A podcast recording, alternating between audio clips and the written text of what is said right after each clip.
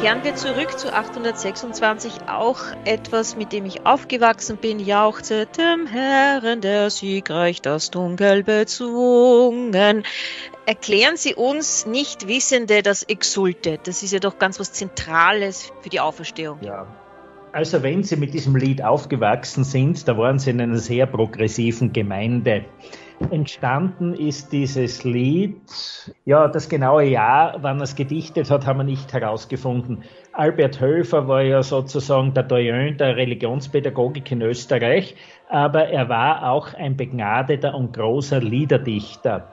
Und dieses Exultet Lied hat er geschrieben zu Beginn der 60er Jahre, wo im Grazer Priesterseminar gewissermaßen die Osternachtsliturgie auf Deutsch bearbeitet wurde für den Gemeindegebrauch.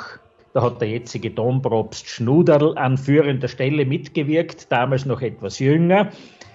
Und dieses Lied greift gewissermaßen die zentralen Gedanken dieses Exultet auf. Das Exultet ist eigentlich das, was man in der Fachsprache eine Lichtpräfation nennt. Das heißt also ein Lobgesang auf das Licht, das hier neu entzündet wird. Und dieses Licht, das hier neu entzündet wird, ist letztlich ein Symbol für Christus. Und im Exultet selber werden im Grunde genommen in einer sehr preisenden, fast muss man sagen, überschwänglichen Sprache wird besungen, dass sozusagen mit diesem Licht letztlich Auferstehung auch nach außen hin angebrochen ist. Der Glanz aus der Höhe, das Licht des großen Königs und alles soll singen. Und diese Nacht, diese bedeutende Nacht, in der ist vieles passiert.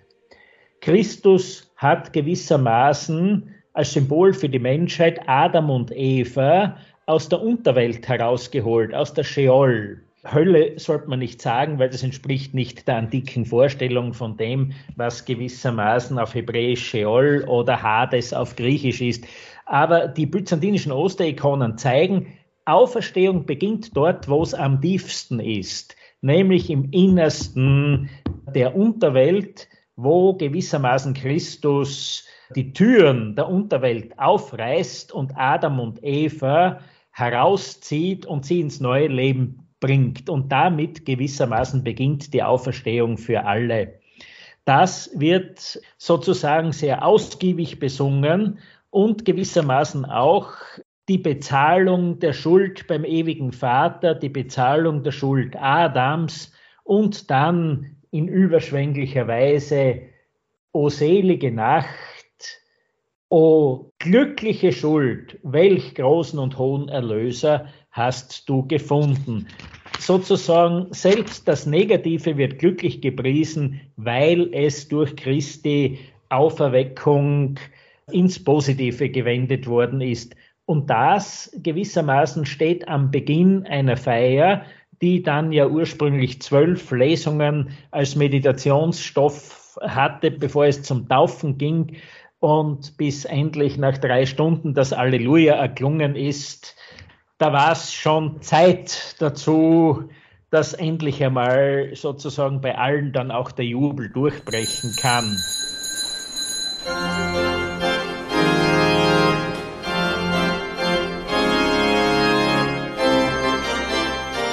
Aber wie gesagt, diese Gottesdienste waren ja am Samstagmorgen. Es ist noch nicht so lange her. Es war in den Zeiten von Pius XII., dass das wieder auf den Abend des Kasamstags auf den ursprünglichen Platz zurückgedreht oder zurückgebracht worden ist.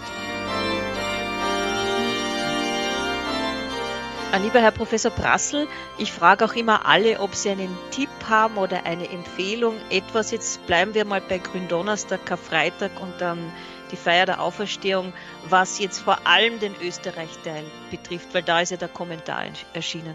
Etwas, was Ihnen auch sehr am Herzen liegt. Ja, ich könnte durchaus empfehlen, das Exultet-Lied zu singen nach diesem langen und feierlichen Gesang.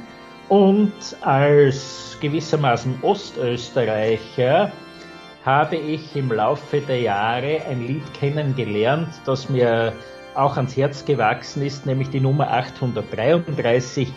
Christus ist erstanden, o tönt ihr Jubellieder, tönt.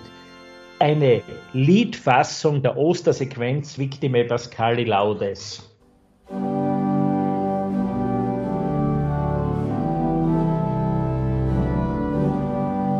Aus meiner Sicht wäre es wünschenswert, wenn die Lieder und Gesänge dieses Österreich-Teils spirituell erschlossen werden im Kontext der Liturgie, etwa durch Liedpredigten. Dazu ist dieses Buch auch gemacht und man kann nur alle Laien und Diakone und Priester, auch Bischöfe dürfen sich eingeschlossen fühlen, dazu ermuntern, wenn Sie eine geistliche Vertiefung Ihren Gemeinden bieten wollen, zu einer bestimmten liturgischen Zeit, dann nehmen Sie doch eines dieser Lieder her und lesen Sie nach, was auch als geistliche Erschließung in diesem Buch geschrieben ist.